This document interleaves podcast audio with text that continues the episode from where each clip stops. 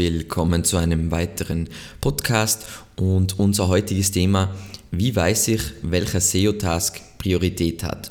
Und wir werden dieses Thema auf zwei unterschiedliche Arten angehen. Zuerst einmal, was sind die wirklichen Ausschlusskriterien, also wirklich SEO-Basics, ohne die es nicht geht. Und dann schauen wir uns an, wenn man eine laufende SEO-Kampagne hat und man hat mal grundsätzlich eine gut optimierte, on-page optimierte Seite, wie entscheidet man dann, was ist jetzt wichtig und was ist jetzt, was kann ich später machen? Und zuerst einmal grundlegende Probleme, die was Seiten on-page haben können, die wirklich Ranking, Rankings nahezu ausschließen.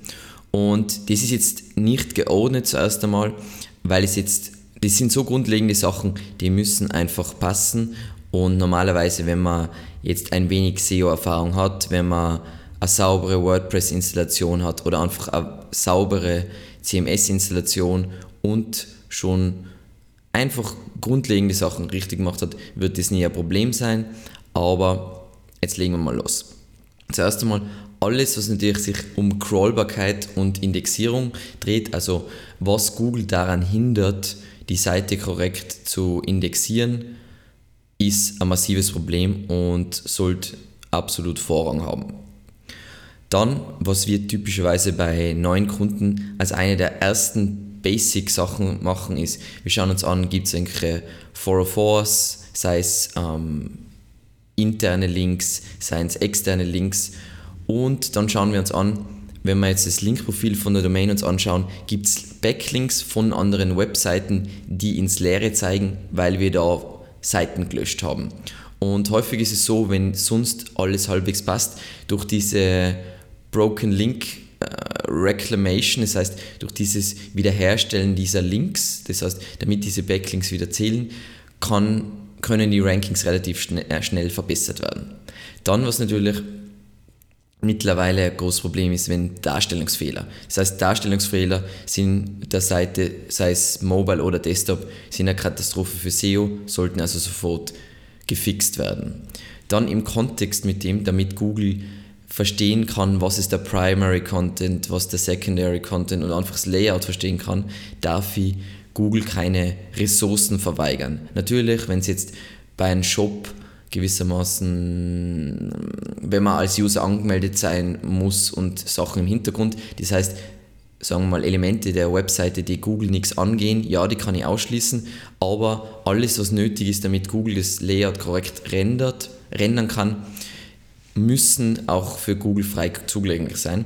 Und da haben wir bei einem großen Kunden von uns ein extremes Beispiel gehabt. Die haben nur ein paar CSS und JavaScript Sachen ausgeschlossen gehabt durch ein Theme, äh, ja, Theme Update, durch ein System Update und plötzlich sind die Rankings abgestürzt, dann ist es wieder behoben worden, zack, sobald die Seite neu indexiert war, war alles wieder gut, Google war wieder glücklich und hat uns wieder an unsere alte Position gerankt. Also man sieht schon, das sind wirklich Ausschlusskriterien.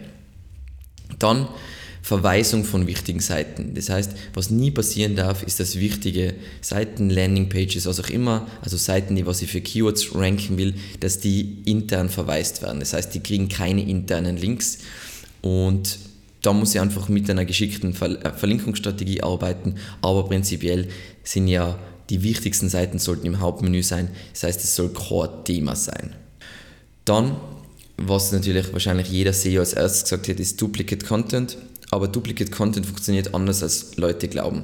Duplicate Content heißt jetzt nicht unbedingt, dass meine Seite abgestraft wird, außer ich habe extrem viel, also wenn ich meine gesamte Seite Domain betrachte, ich habe extrem viel Duplicate Content, ja, kann sein, dass sie vom Panda gefiltert wird oder generell einfach ausgefiltert wird. Aber sonst ist Duplicate Content verhindert nur, dass ich ranken kann oder verwässert meine Relevanz zum Thema. Das heißt, ist es, und selbiges gilt eigentlich für, was aus meiner Sicht das gleiche ist, ist Thin Content.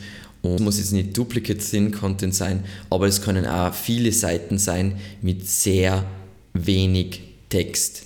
Das ist typischerweise was, was passiert bei, einer, bei einem Online-Shop. Das heißt, ich habe tonnenweise Produkte und ich war einfach zu faul, gute Pro, äh, Product Descriptions zu schreiben. Dann habe ich tonnenweise Seiten, die was Thin Content sein, das heißt nicht das erfüllen, die Qualitätsstandards erfüllen, die was Google sich erwartet. Wenn ich davon sehr viel habe, kann das zu Ranking-Problemen führen. Und da ist es dann wichtiger, diese Seiten, Sachen zu beheben, als dass man jetzt, sagen wir mal, sich in diesem Stadium um Linkaufbau kümmert.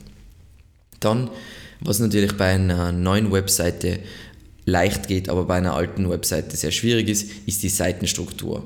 Trotzdem sollte ich auch bei einer bestehenden Webseite, wenn ich jetzt einen SEO-Berater hinzuziehe oder es selber mache, ähm, das mir neu überlege, sollte ich die Seitenstruktur so optimal wie möglich gestalten, weil Seitenstrukturen sehr oft oder schlechte Seitenstrukturen sehr oft Rankings hemmen.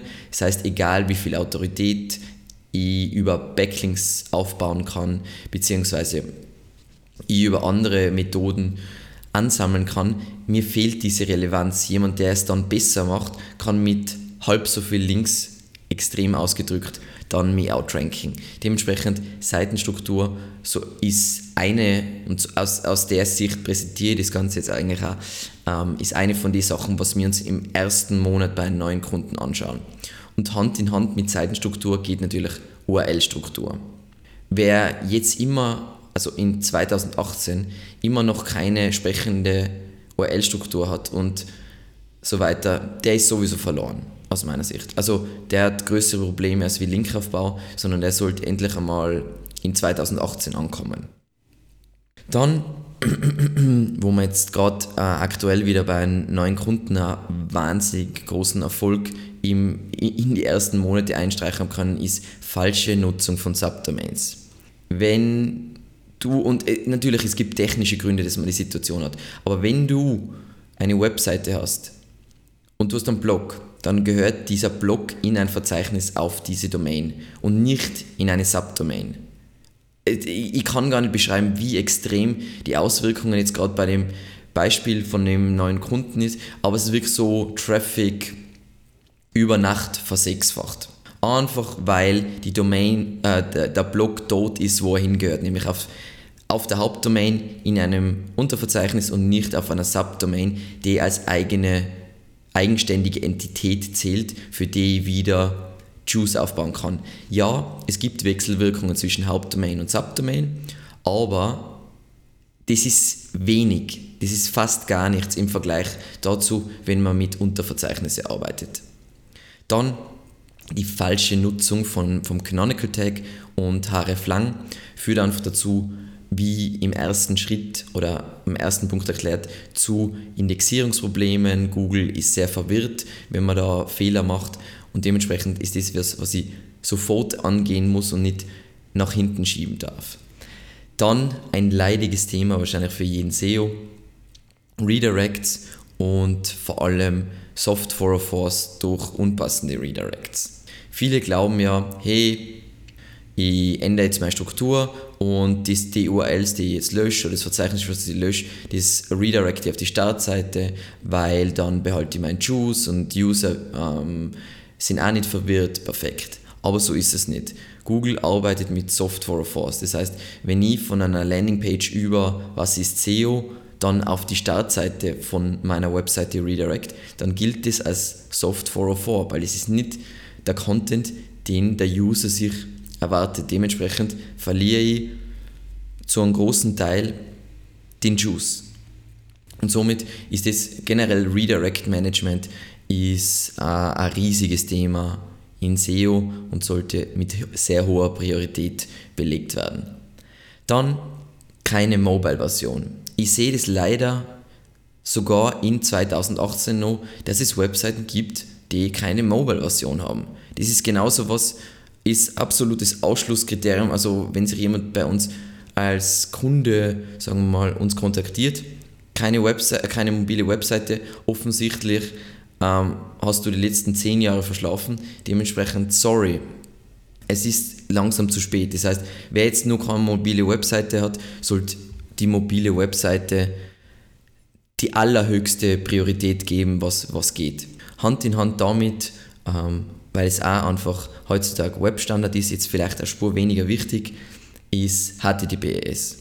Das heißt, ein SSL-Zertifikat ist relativ schnell eingerichtet, außer ihr habt jetzt eine riesige Seite, die was vielleicht ein Custom CMS hat, unglaublich viele Bereiche hat, hunderttausende Seiten, ja, dann ist eine HTTPS-Umstellung schwierig, aber ansonsten gibt es keine Entschuldigung, nicht auf HTTPS zu laufen.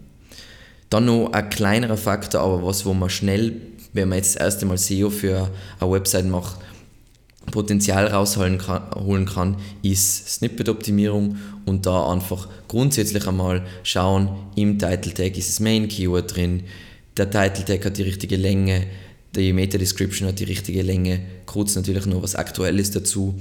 Google hat leider die Meta-Description-Länge verändert von ungefähr 145 Zeichen auf jetzt mittlerweile 300 Zeichen. Das heißt, Snippet ist deutlich umfangreicher.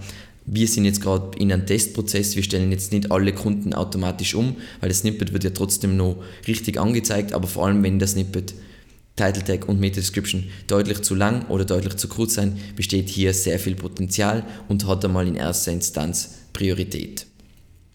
Wie managt man jetzt diese Punkte?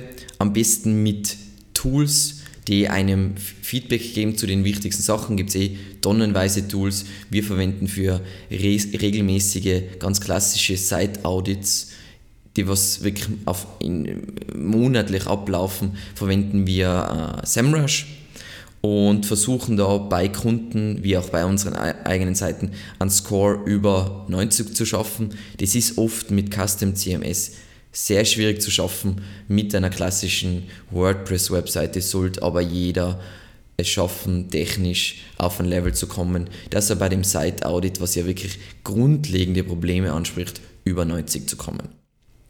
Das waren jetzt unsere ja, grundlegenden On-Page-Probleme und jetzt schauen wir uns ein paar, sind jetzt deutlich weniger Punkte, grundlegenden Off-Page-Probleme, wo man jetzt dann wirklich handeln müsste, wenn man in dieser Situation wäre.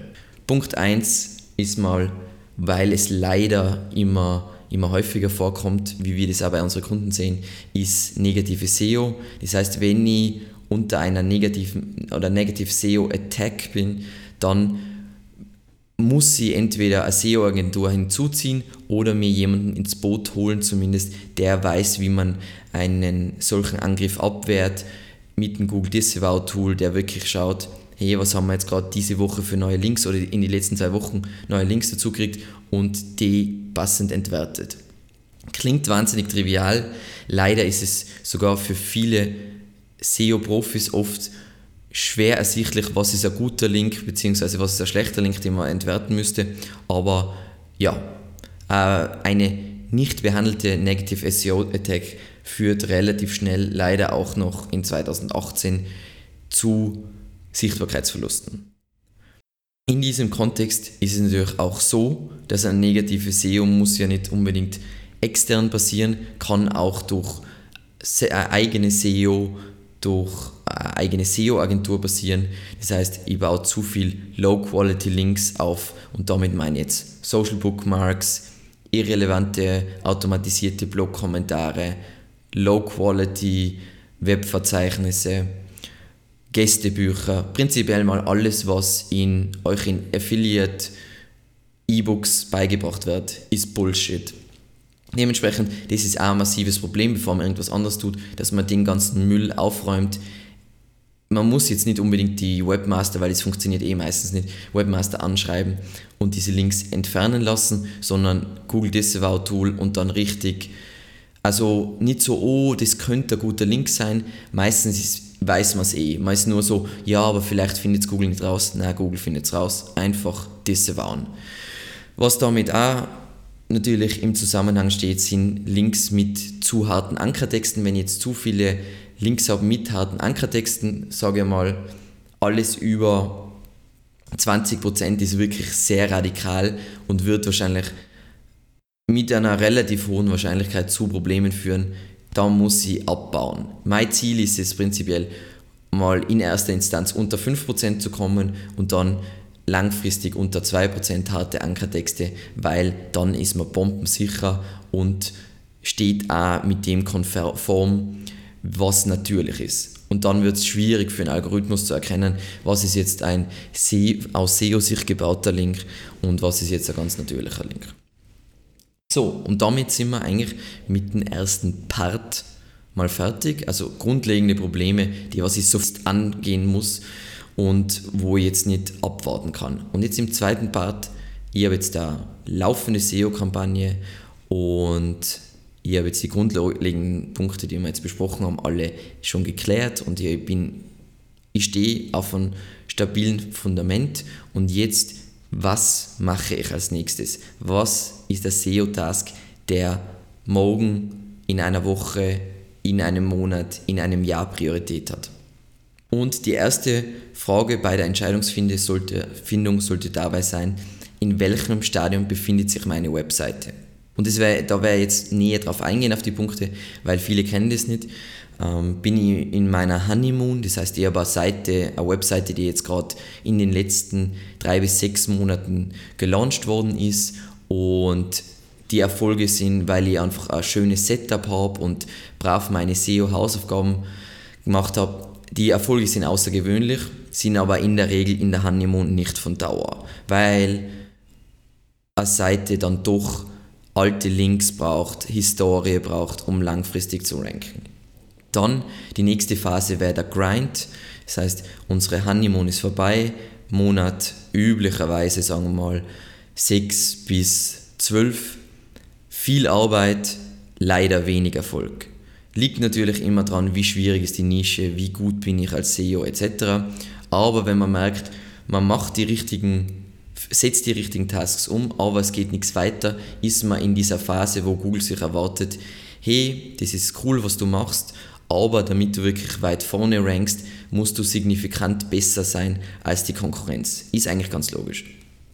Und dann die dritte Phase, der Snowball, das heißt die Arbeit aus dieser vorherigen Phase beginnt wirklich zu wirken und alles klickt plötzlich. Das heißt, man hat plötzlich überdurchschnittliche Erfolge im Vergleich zu, zu den vorhergehenden Phasen und das ist dann die Phase, wo man natürlich mit SEO, deswegen rechnet sich SEO, wo ich füge jetzt mehr Content dazu, ich füge jetzt mehr Links hinzu und alles klickt, alles rankt immer schneller und so weiter. Und bei unserer Entscheidungsfindung als zweiten Punkt habe ich jetzt die Keyword Map, die wir hoffentlich erstellt haben, das heißt, welche URL soll für welches Keyword ranken, ist die Grundlage und das Vergleichsmittel. Grundlage für die Entscheidung und Vergleichsmittel zu den anderen URLs, die für dieses Keyword ranken. Weil nur wenn ich eine Keyword Map habe, kann ich sagen, hey, im Vergleich ist meine URL besser als die Konkurrenz, wenn man die Faktoren Links, Content, Ladezeit, Usability etc. betrachtet. Und zu guter Letzt, ja, es kann passieren, in der Keyword Map passt eigentlich alles und man denkt sich, hey, das soll ranken. Ja, es kann passieren, dass es trotzdem nicht rankt, obwohl man in der Keyword Map signifikant besser ist. Und das kann die unterschiedlichsten Gründe haben. Es kann sein, hey, meine Konkurrenz ist einfach schon die Domain ist einfach 20 Jahre älter. Es kann sein, dass die Brand einfach stärker ist, weil die auch Fernsehwerbung machen. Das heißt, Leute suchen viel mehr nach, diesem, äh, nach dieser Brand im Kontext mit dem Keyword. Dann kann es sein, dass ich falsch eingeschätzt habe. Passiert wahnsinnig oft, weil man doch betriebsblind ist und sagt, hey, ja, mein Content ist einfach geiler, obwohl objektiv betrachtet der Content einfach deutlich schlechter ist. Und natürlich haben wir schon oft darüber gesprochen, es kann natürlich sein, dass ich die Suchintention falsch interpretiere, wenn ich nicht einen wirklich guten Prozess habe, wo ich erstelle den Content und Hand in Hand schaue ich mir an, was rankt in den Top 3. Wenn ich mir das nicht anschaue, dann passiert schnell, dass ich die Suchintention falsch interpretiere, wieder aus dem Grund, dass ich betriebsblind bin und sage, ja, zu dem Keyword, das bedeutet so und so.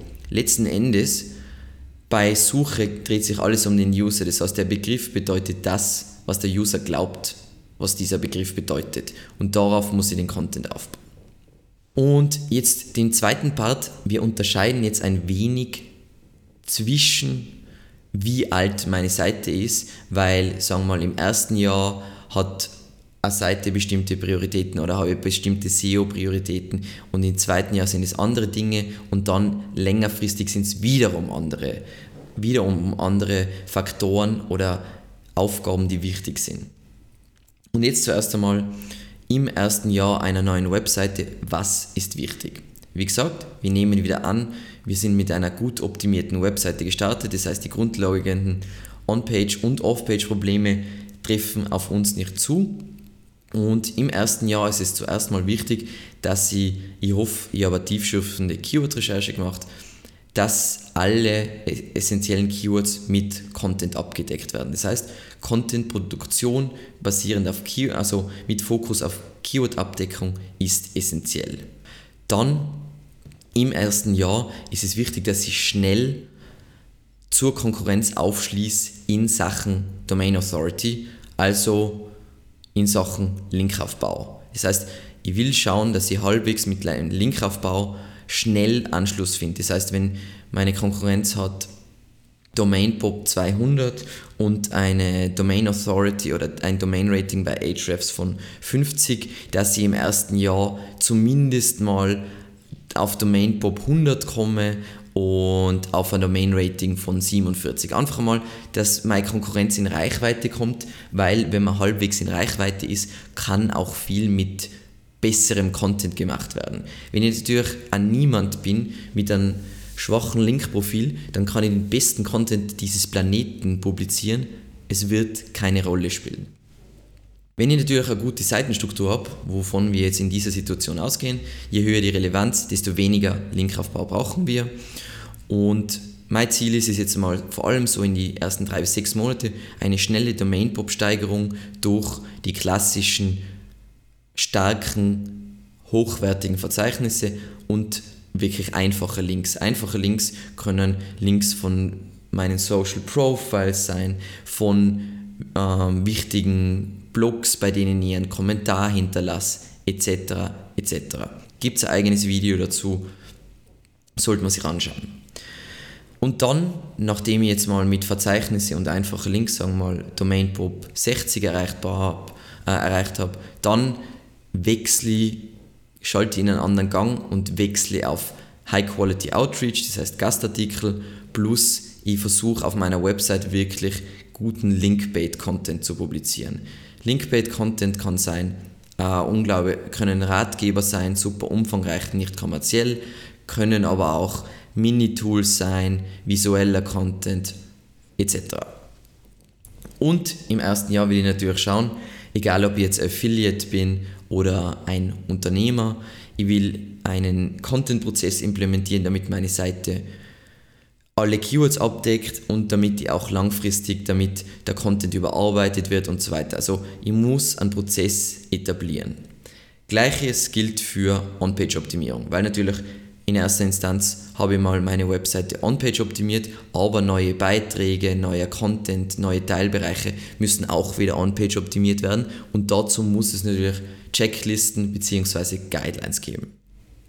Und zu guter Letzt der dritte Part natürlich, oder der dritte Teil vom, von SEO im ersten Jahr oder SEO-Tasks im ersten Jahr ist eine Linkaufbaustrategie und eine Umsetzung dieser.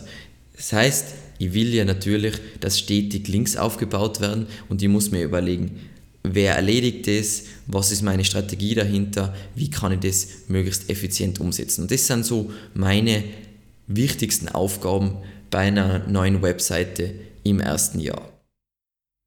Dann gehen wir jetzt mal davon aus, von einer durchschnittlichen, äh, durchschnittlichen Webseite und wir befinden uns im zweiten Jahr der Webseite. Das heißt, wir haben eigentlich alle wichtigen Keywords abgedeckt, wir haben mal ähm, ein gutes Linkprofil aufgebaut und wir haben Prozesse entwickelt, die unsere Seite vorantreiben. Jetzt gilt es wirklich, gezielt Links aufzubauen, um ein spezifisches Keyword und damit eine spezifische URL zu pushen. Also wirklich gute Links, vielleicht sogar mit einem halbwegs guten oder wirklich einem harten Ankertext, um die zu pushen. Das ist jetzt die Zeit. Wir haben ein Linkprofil mit einem gesunden Mix, auch mit vielen Brandlinks. Das heißt, wir können uns das jetzt leisten, auch zwischendurch gezielte Links zu setzen.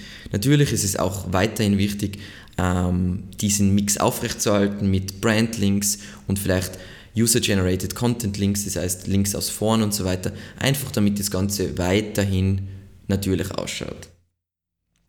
Jetzt haben wir ja ein Jahr hinter uns und dementsprechend haben wir hoffentlich Feedback von Usern und Analytics-Daten gesammelt und basierend auf dem sollten wir jetzt anfangen, den bestehenden Content umzubauen, vielleicht mehr Fokus auf die Hauptsuchintention zu legen und einfach zu schauen, was hat funktioniert und was hat nicht funktioniert. Wie gesagt, das ist jetzt eine Sichtweise relativ aus, sagen wir mal, mit dem Hintergedanken Affiliate Marketing, weil ich einfach weiß, in welchem Zeitraum so ein Projekt dieses Stadium erreicht und deswegen eben, wir nennen das auch zum Teil Intent-Optimierung. Das heißt, ich schaue mir wirklich an, was, was funktioniert für den User in Sachen Content. Und in diesem Stadium beziehen wir uns jetzt immer und immer wieder auf die Keyword Map. Das Projekt ist zwar immer noch jung, aber wir schauen immer wieder in die Keyword Map und aktualisieren die Keyword Map immer wieder, wo stehen wir im Vergleich zu den URLs, die mit uns um dieses Keyword konkurrieren. Und es kann jetzt sein, dass man eigentlich schon besser ist als die Konkurrenz, aber man rankt noch nicht. Aber dann darf man nicht vergessen, wir reden jetzt über eine neue Webseite, die was erst im zweiten Jahr ist. Das heißt, viele Ranking-Probleme werden auch daher rühren, dass unser Linkprofil nicht alt genug ist und dass die URLs nicht lang genug indexiert sind.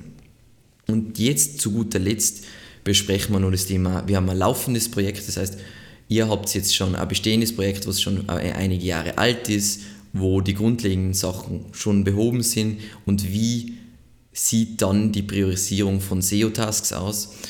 Und ja, wie wir schon besprochen haben, wir schauen jetzt wirklich jedes Mal, schauen wir uns in unserer Keyword-Map an und vergleichen unsere URL, die für ein bestimmtes Keyword ranken soll, mit den Konkurrenz-URLs, die für dieses Keyword ranken und schauen uns wirklich an, hey, ist unser Content gleich gut oder besser? Ist unser Linkprofil oder unser URL-Rating besser als das der Konkurrenz? Stimmt die Ladezeit? Sind wir mit der Ladezeit besser oder zumindest gleich gut?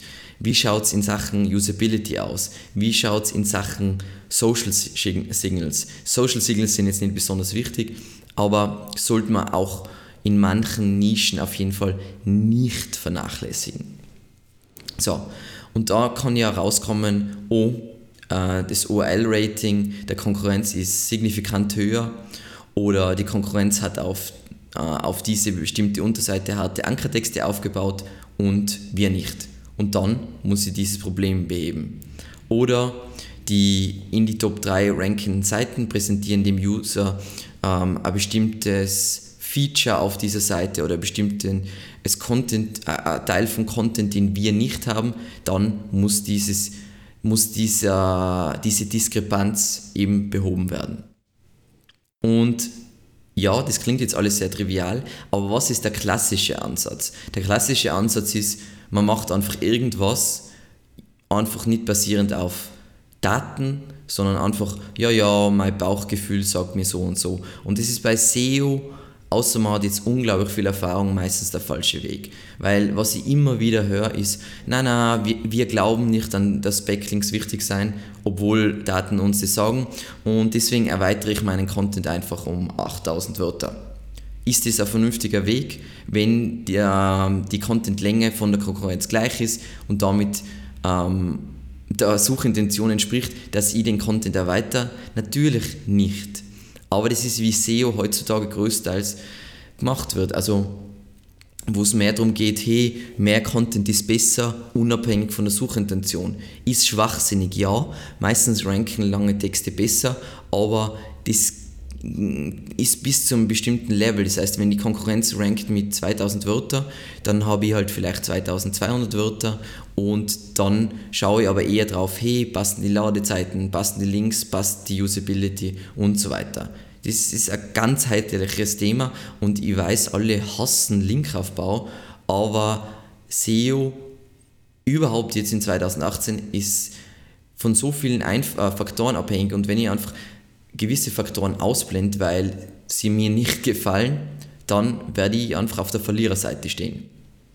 Und all diese Ansätze ähm, drehen sich eigentlich darum, das klassische Rätselraten, was mich bei SEO unglaublich aufregen kann, zu verhindern. Und äh, eine gute Keyword Map und einfach, äh, dass man die wirklich aktualisiert und immer wieder schaut, wie st stehen meine URLs im Verhältnis zu den URLs von der Konkurrenz da. Das ist, wie man zur richtigen Zeit den richtigen Task umsetzt und sich so natürlich unglaublich viel Geld spart. Weil man spart sich so viel Blödsinn, der was jetzt eigentlich nichts bringt und man weiß immer ganz genau, hey, das ist jetzt der richtige Task.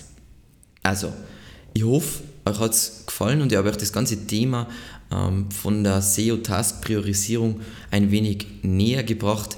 Ist auf jeden Fall eines der wichtigsten Themen, weil ist genauso wie es wahrscheinlich, oder wie es auch im Leben ist, zur richtigen Zeit muss man am richtigen Ort sein und so ist es bei SEO, dass man zur richtigen Zeit den richtigen Task.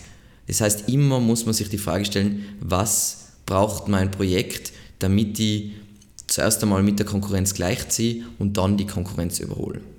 Danke fürs Zuhören und bis zum nächsten Mal.